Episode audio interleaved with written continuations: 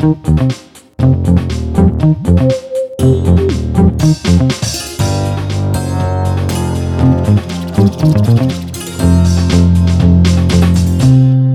Всем привет, это подкаст Soundstream Дневники Лоры Палны. Меня зовут Маша. А меня зовут Митя. И мы вместе с Машей изучаем самые страшные, самые странные и самые скандальные истории серийных убийц и маньяков в России и за рубежом. Да, мы рассказываем их друг другу и попутно пытаемся разобраться, почему, зачем люди совершают столь страшные преступления, что их на это толкает и вообще зачем они это делают. Да. Ты знаешь, Митя, Да. у меня вот к тебе есть откровенная такая реплика. Меня очень потянуло опять в Советский Союз. Опять. Я не знаю, что с этим делать. Ну, ностальгируешь по эпохе, в которой никогда не жила. Ну, не то чтобы я ностальгирую по эпохе, я не ностальгирую, у меня нет иллюзий по этому поводу. Я Ну, просто изучаю биографии советских серийных убийц, и, как ты, наверное, знаешь, тогда никто ничего не знал. То есть э, криминал, разумеется, был, но, как правило, о каких-то громких убийствах, о серии изнасилований писали крайне редко. Ну, понятное дело, в общем, пресса, которая нацелена на конструирование идеального мира, как-то так вот. Ну да, то есть о многих вещах, разумеется, люди узнавали, они узнавали об этом либо постфактум, либо там слухи, знакомые, как это обычно бывает. Ну да. А, и вот сейчас э, я задам тебе очень неожиданный вопрос. Тебе нравится Алла Пугачева? Ой, а как это мы перешли к этому? Ну, как ты, я думаю, помнишь, э, Алла Пугачева была очень популярна в Советском Союзе. Ну, культовая фигура, Примадонна, как бы. Да. Да. И я копалась в историях маньяков очередной раз 70-х, 80-х годов. Почему-то мне это время очень нравится его изучать. И я нашла убийцу, который имел э, непосредственное отношение к Примадонне. Ох ты. Как То- ты думаешь, какое он отношение к ней имел? Эм, так, ну, наверное, незнакомый, да, как бы э, фанат. Да, да, О, да, да, фанат. Интересно. А теперь я хочу развлечься. Давай сыграем в «Угадай мелодию». А, отлично! Обожаю это вот это вот все. А, в общем, э, маленький дисклеймер. С этой песни началась дикая популярность Пугачевой. В Так. 75 году вышла сольная пластинка, она называлась «Миньон». Возможно, ты помнишь такие маленькие пластинки. Ну, они просто очень Мгм. маленького формата, они еще были разноцветные. В общем, эта пластинка «Миньон» была названа как раз в честь этой композиции. Ого. И я предлагаю тебе угадать эту мелодию с одной ноты. Воу. Поехали. Ну, знаешь, да? Да, идеально. Вот это вот потом. Арлекино. Кошмар. Нет, это вообще ужасный смех. У меня была тетя, она обожала Аллу Пугачеву. Она очень часто ставила концерты, когда мы приходили к ней в гости. Прям концерты. Да. Воу. Ну, ну, в общем, э, в общем, это была суперизвестная песня. Кстати, э, я, честно говоря, никогда не разбирала. Она там в конце поет «Есть одна награда», и как будто она пела «Смерть». То у тебя то же самое, да? Да. 50% моих знакомых, серьезно, я проводил соцопрос, серьезно, пару лет назад наткнулся опять на эту песню. Ровно половина слышали, есть одна награда смерть. Да, да, да. Ну, это очень концептуально, потому что наш герой был ее поклонником, его зовут Анатолий Нагиев. Оу. А теперь, пожалуйста, представь э, республику Коми, точнее даже не саму республику, а колонию, Мгм. вторую половину 70-х годов. Так. Представь, что молодой 18-летний парень, наш герой, сидит за изнасилование и Мгм. целыми днями слушает по радио песни Аллы Пугачевой. Оу. По одной простой причине, ну, она была супер популярна тогда, это были Мгм. 70-е годы, и, по всей видимости, ничего другого не было. И по радио бесконечно крутили ее, и она стала его навязчивой идеей. То есть, как и весь Советский Союз, он начинает сходить по ней с ума. Совершенно верно. То есть на счету нашего героя как минимум 6 жестоких убийств женщин, а, предположительно 30 изнасилований. Нагиев два раза сбегал после задержания, это отдельная история. И э, то, как его ловили, эта вся история вошла в спецучебники, по которым обучаются оперативники. У Нагиева было три прозвища «Бешеный», «Курский маньяк» и «Охотник за Пугачевой». Ну, то есть, все-таки конечной целью его была Пугачева, да? ну, Или- не совсем так, давай я расскажу по порядку.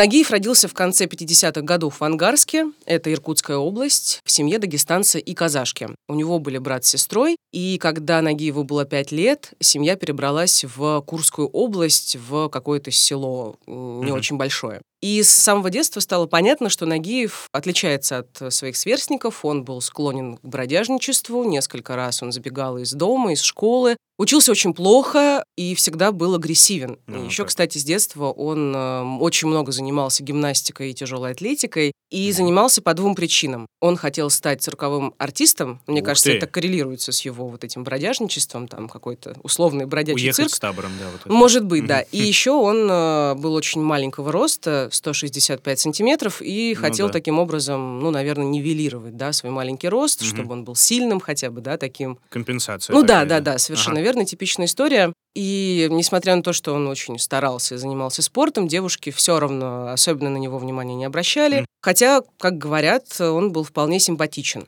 И в 17 лет, это в 75 год, Нагиев совершает сразу три изнасилования. Ух ты ж. Он насилует одноклассницу, насилует лаборантку ПТУ, и каждую из них он принуждал к сексу, угрожая ножом.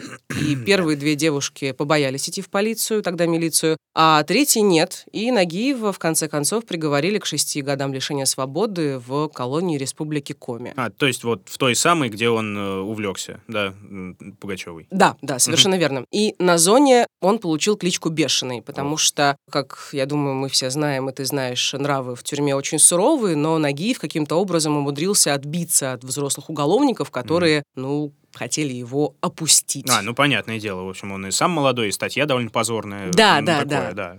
И он, в общем, показал в очередной раз, да, свой агрессивный нрав, его не трогали, Мгм. но вместе с тем он вел себя безукоризненно, Ну. если можно так выразиться. То есть, учитывая там и бешеный нрав, и кличку, и отпор, который он Ну давал, да, то есть понимаешь, что тут тоже все сложно. С одной стороны, он бешеный, с другой стороны, его поведение там котируется, ну, я имею в виду по Мгм. отношению к сидельцам. И он, Любопытно. в общем-то, у сидельцев на хорошем счету, потому что он умеет за себя постоять, и тюремная администрация тоже им довольна, потому что он Ага. там никаких не совершает проступков. И вашим, и нашим. Да, по словам Николая Ефимченко, который вот в 80-х был оперуполномоченным, Нагиев со всеми находил общий язык. мог любой компании э, вести себя, как, допустим, среди актеров актером, среди спортсменов спортсменом, среди инженеров инженером, хотя он э, совершенно не владел ситуацией, но тем не менее он легко входил в контакт с людьми и свободно совершенно общался. Как ты понимаешь, да, все были уверены, что Нагиев встал на путь исправления, Мгм. и в конце концов за примерное поведение его перевели в колонию поселения поселка Чикшина, Мгм. где Нагиев работал на лесозаготовках. То есть э, он вроде бы как был еще под присмотром, но вроде как он уже получил какую-то определенную степень свободы, потому что он, например, мог в свободное от работы время ездить в Печору, это город неподалеку. Мгм. Что происходит дальше? Там он познакомился с молодой девушкой, сумел ее обаять, они оказались у, у нее дома, и Нагиев очень жестоко ее убил Вот так. несколькими ударами ножа, а потом изнасиловал. Мало того, через буквально несколько месяцев Нагиев убил и изнасиловал еще одну девушку. Это уже произошло в поезде, в котором он в очередной раз поехал там в Печору гулять. Вагон был пустой, э, Нагиев пытался уговорить девушку заняться с ним сексом по-быстрому. Мгм. Ну, девушка, понятное дело, ему отказала. Логично. И он дважды ударил ее в грудь ножом, задушил шелковым платком, изнасиловал и еще отобрал у нее драгоценности, там Да. три золотых кольца, какие-то там серьги, еще что-то. Труп засунул под багажное сиденье и совершенно спокойно вышел из поезда. То есть ты подожди, а это все он делает еще отбывая наказание фактически. Фактически, да, да. Эй, И жизнь. а, ему просто повезло, потому что расследование обоих убийств было небрежным. А, Хотя, казалось Тоже бы. странно, да. Они произошли, эти два убийства, с небольшой разницей по времени, и в каждом случае насильник использовал нож. И вообще-то можно было догадаться, Ну да. что почерк один и тот же. На лицо. Но был такой нюанс. Э, В поезд Нагиев сел зайцем и дал на лапу проводнику рубль, и проводник, разумеется, об этом не А. рассказал Мгм. милиционерам, потому что не хотел, чтобы об этом узнали. Мгм. Но сам он догадывался, что именно этот заяц убил вторую девушку. Да. И говорят, что эти девушки были похожи на Аллу Пугачеву. Воу.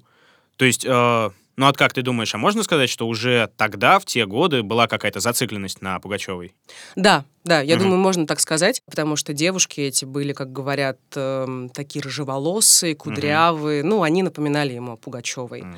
И как ни парадоксально, то есть он совершил два убийства, после этого Нагиев вышел по УДО за примерное поведение. Охренеть. Да, потом он вернулся в Курскую область и устроился киномехаником передвижной киноустановки. А, И эта работа была прям для него, потому что она позволяла ему путешествовать, Ну да, перемещаться. бродяжничество его, вот это все. А подожди, а он э, и в это время продолжает, да, насиловать или убивать женщин. Ну, конкретно в это время он не убивает, но насилует. И, как говорят, за 10 месяцев, то есть э, с 79 по 80 годы, он совершил около 30 изнасилований в разных местах СССР. И ходят Ну. слухи, что он изнасиловал даже свою собственную сестру.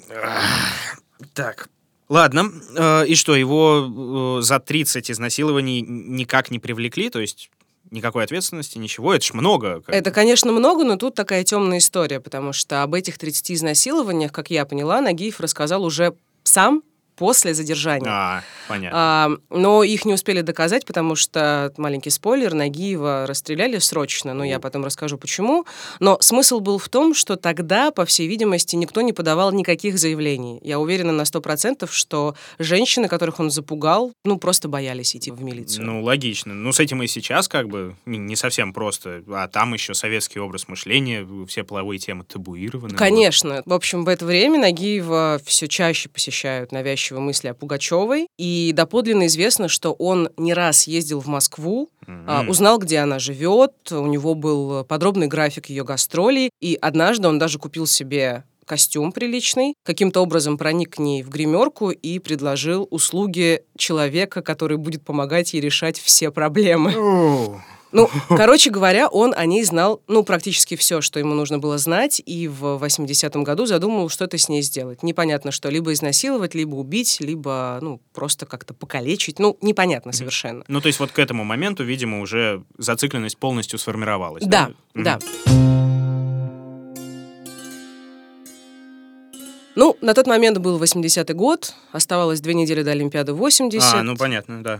А, Посторонних в Москву не пускали, все было очень жестко, всех зачищали. Контроль, да. добраться в столицу было практически нереально из регионов, но Нагиев находит способ. В Курске он все-таки садится на поезд Харьков-Москва. Он уговаривает проводницу пустить его нелегально. А, там- опять зайцем, да? Да, зайцем. Он там наплел байку, что у него в Москве там якобы больная мама. Ага. Ну, как И трогательно. Нагиев э, ехал почти в пустом вагоне. Было только две проводницы, две девушки-пассажирки и электрик поезда, который просто спал в одном из купе. Мгм. И можете себе представить, Нагиев за одну ночь убил всех девушек в этом вагоне. как бы- Он совершил четыре убийства буквально за одну ночь. И Ой.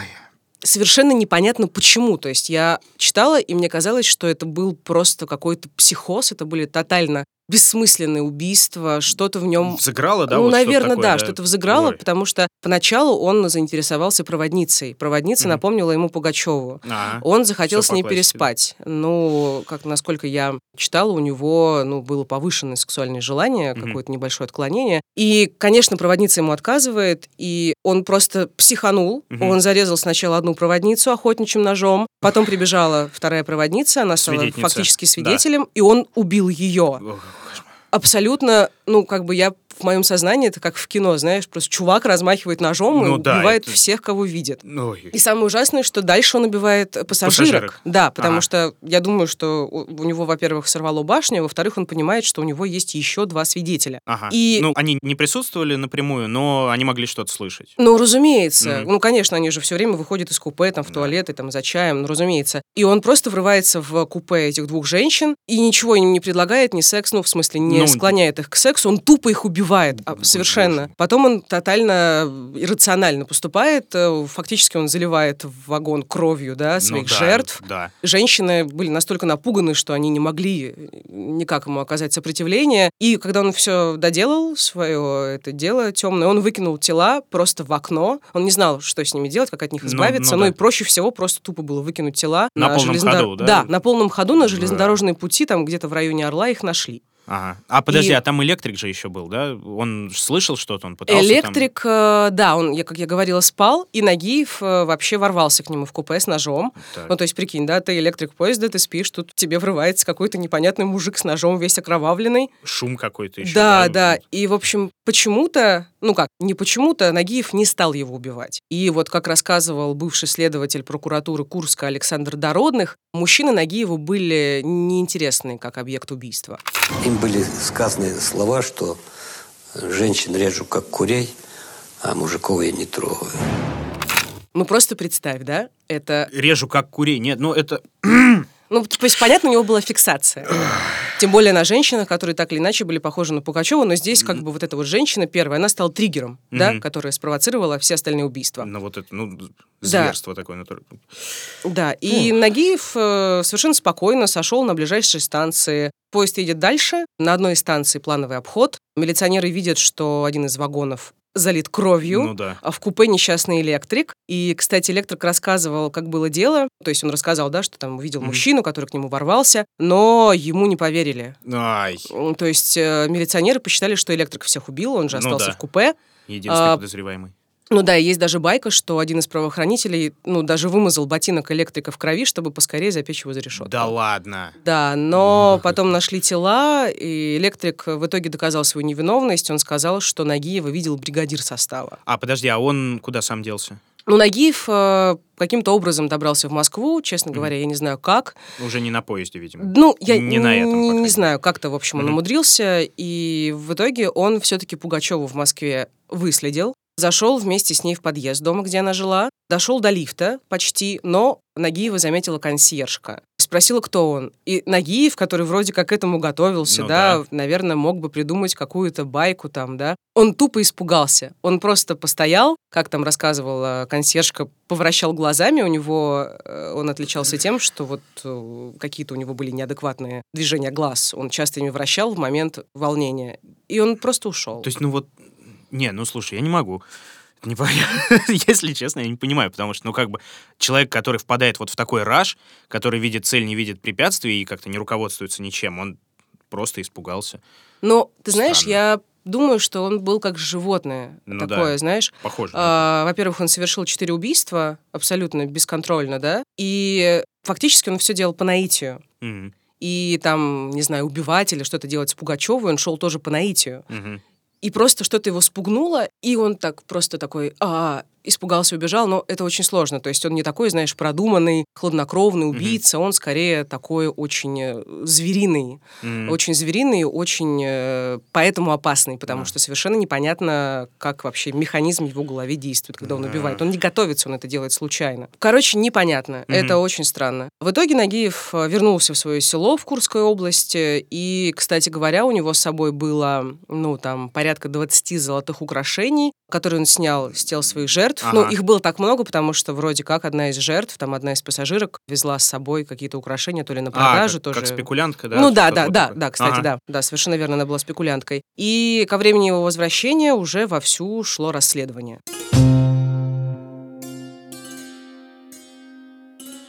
Ну и представь себе, какой это был резонанс. Ну А, да. массовое жестокое убийство за две недели до Олимпиады, по словам бывшего начальника УВД Курского облисполкома Вячеслава Панкина, у всех был просто шок.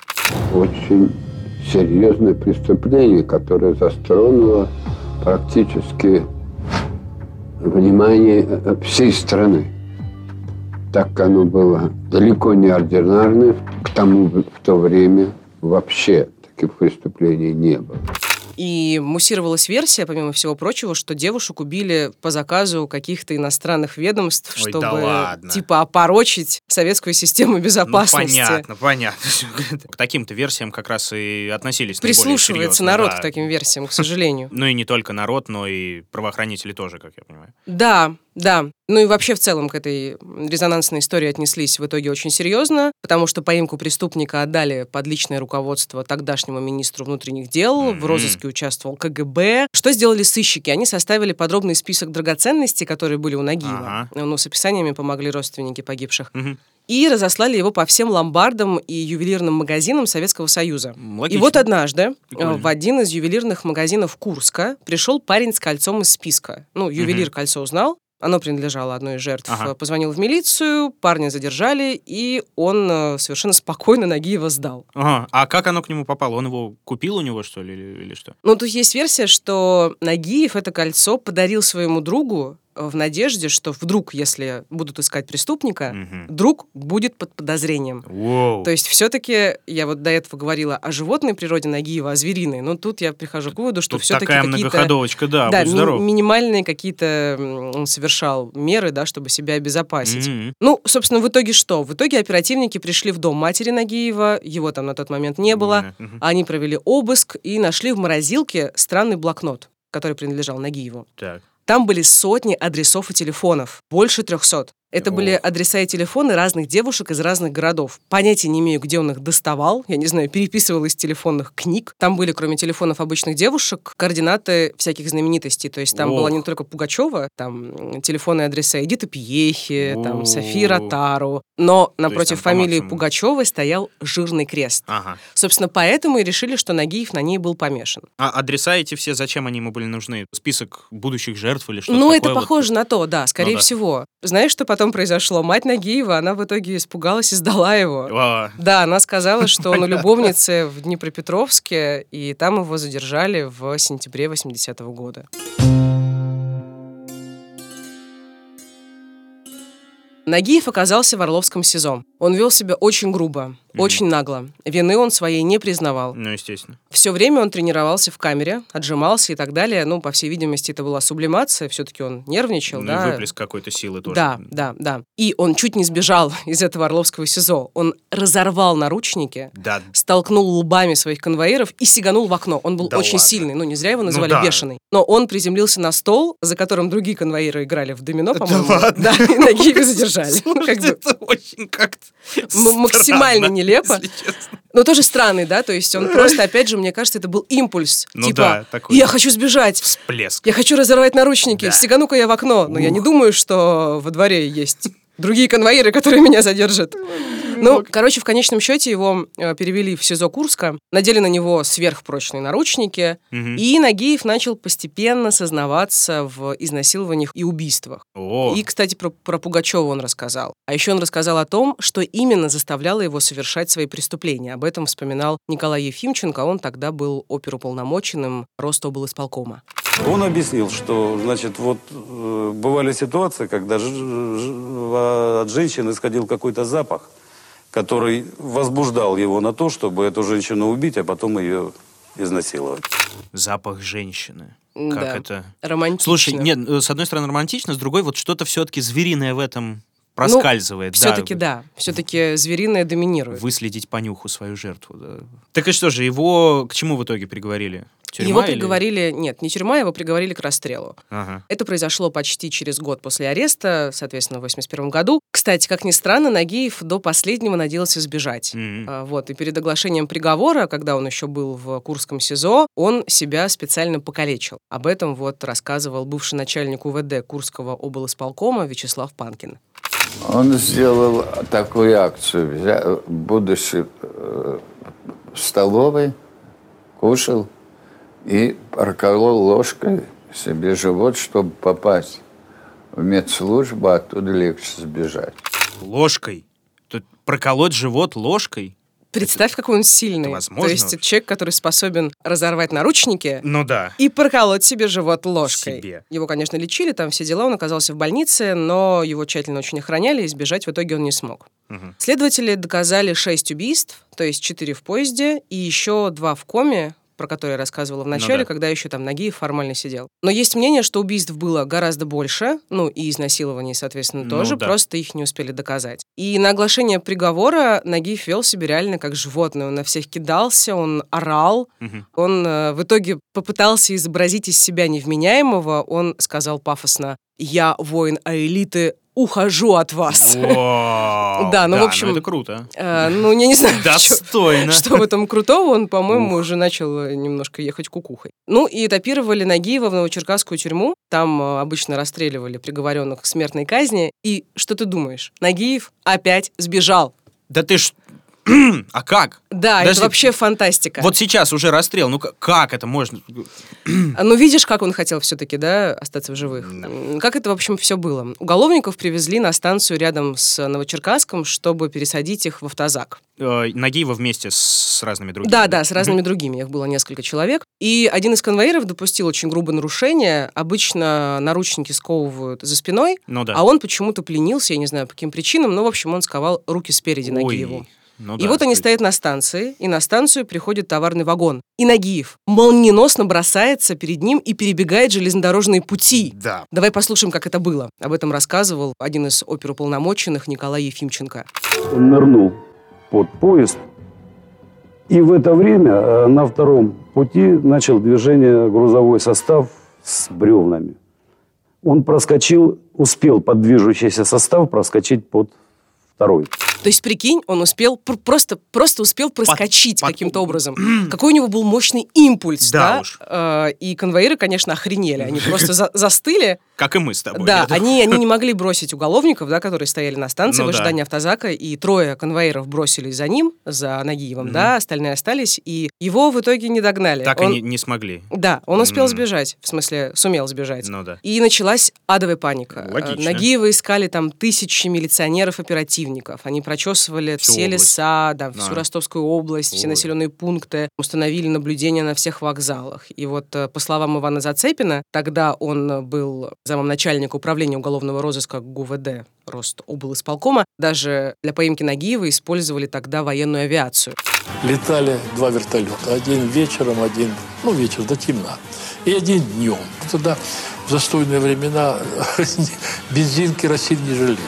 Ну, то есть, представь, да? Тоже резонанс, Ну, тоже вообще, страх, да. паника. Нагиева в итоге ловили два месяца. И, Два кстати, месяца. да, как ну, многие рассказывали, да, из участников этих событий, что попутно оперативники раскрыли 600 преступлений. А, никак с ним не связано. Ну да, есть ну потому что представь, да, как бы да. начальство высокое очень сильно переживает, Ну, там давит все время, да, на своих подчиненных. Ну, короче, в итоге обнаружили Нагиева в одном из хуторов Ростовской области.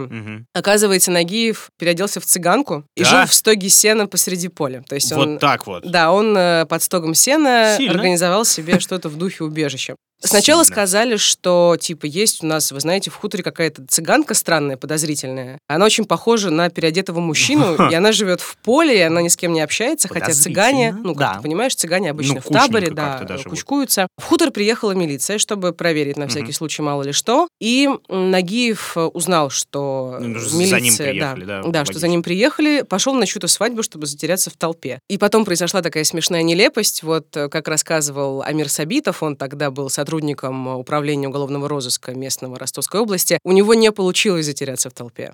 кто-то из казаков, ну, пьяные, пьяные люди, стоят там, Вася, Петя, слушай, говорит, что, говорит, говорит, ну, волосы, как у мужика.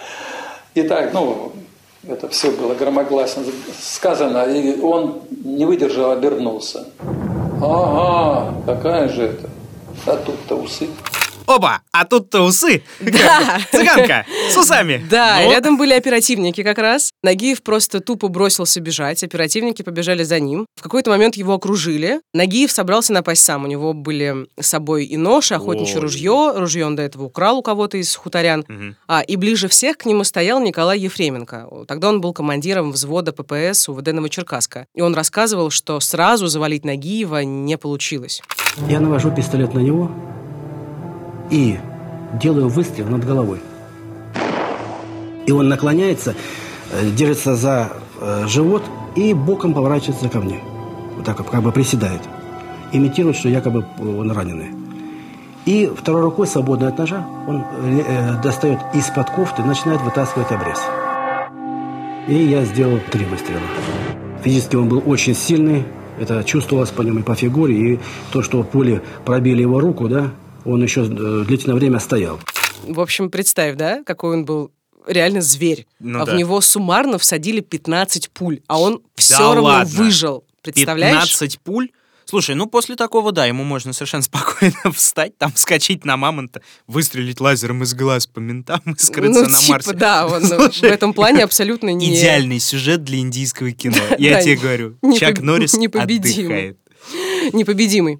А, ну... Ну, бешеный же, а что? Да, бешеный. Как я уже говорила, бешеным его называли, потому что у него была какая-то дикая такая его адская звериная сила, но в том числе, как я тоже уже упоминала, у него был специфический взгляд, Ага. который пугал. Мгм. И даже без сознания Нагиев казался опасным. Вот об этом вспоминает Иван Зацепин. Он тогда был замом начальника управления уголовного розыска Ростовской области.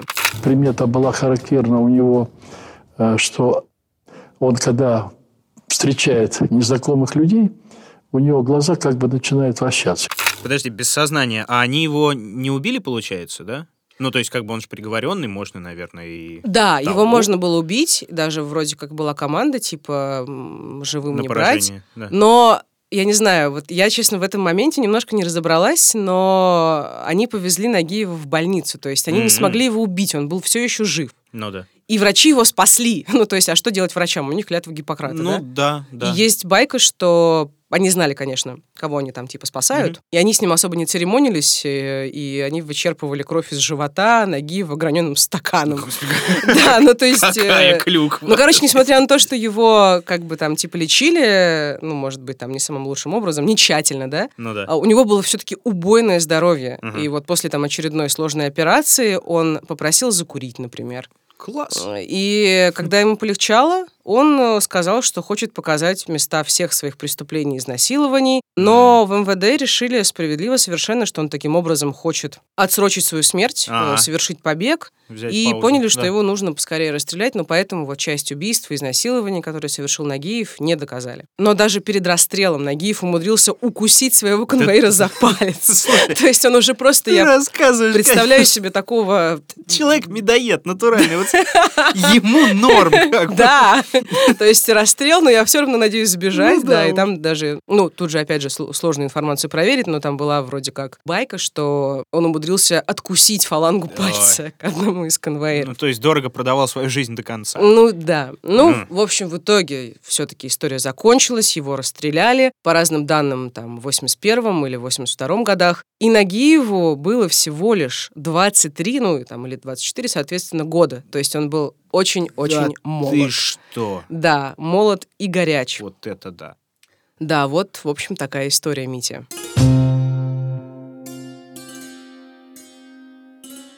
Да, слушай, любопытно. Вот на самом деле последний этот факт, который ты мне сейчас сообщил, он меня вообще из колеи выбил. Что, он Но- молодой? Ну, то есть у меня э, рисовался в голове такой образ э, жуткой такой зверюги, ну, хотя бы в каком-то возрасте, а сейчас, с- конечно, с высоты своих 26 лет я понимаю, что, ну, кто 23 года, ну, молодой, не, неоперенный. Не, ну, понятное дело, что как бы к 23 годам может быть, даже не совсем личность успевает сформироваться или еще как-то там. Ну, не окончательно, но тут прям такое. Ну, видишь, он же начал э, совершать изнасилование в 17 лет.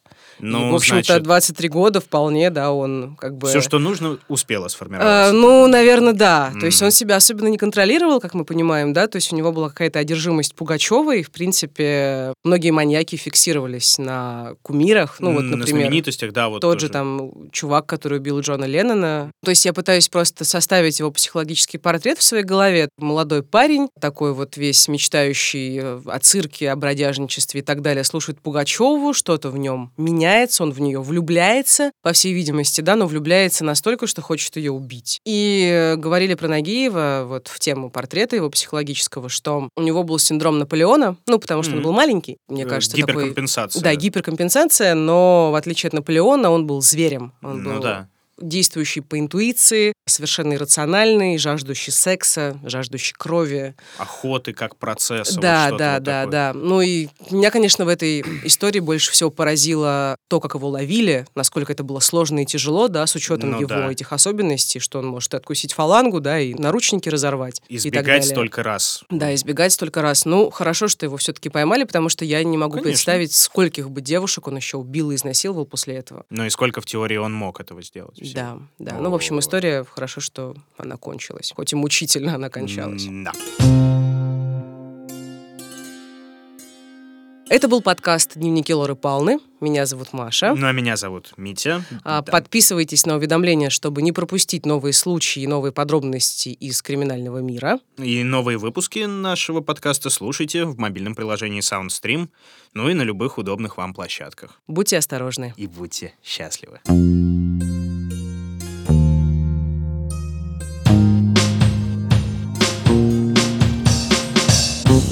Над подкастом работали ведущие Мария Погребняк и Дмитрий Лебедев, звукорежиссер Евгений Дударь, продюсер Кристина Крыжановская. В подкасте использованы фрагменты программ ТВЦ, телеканала «Звезда», Первого канала и НТВ.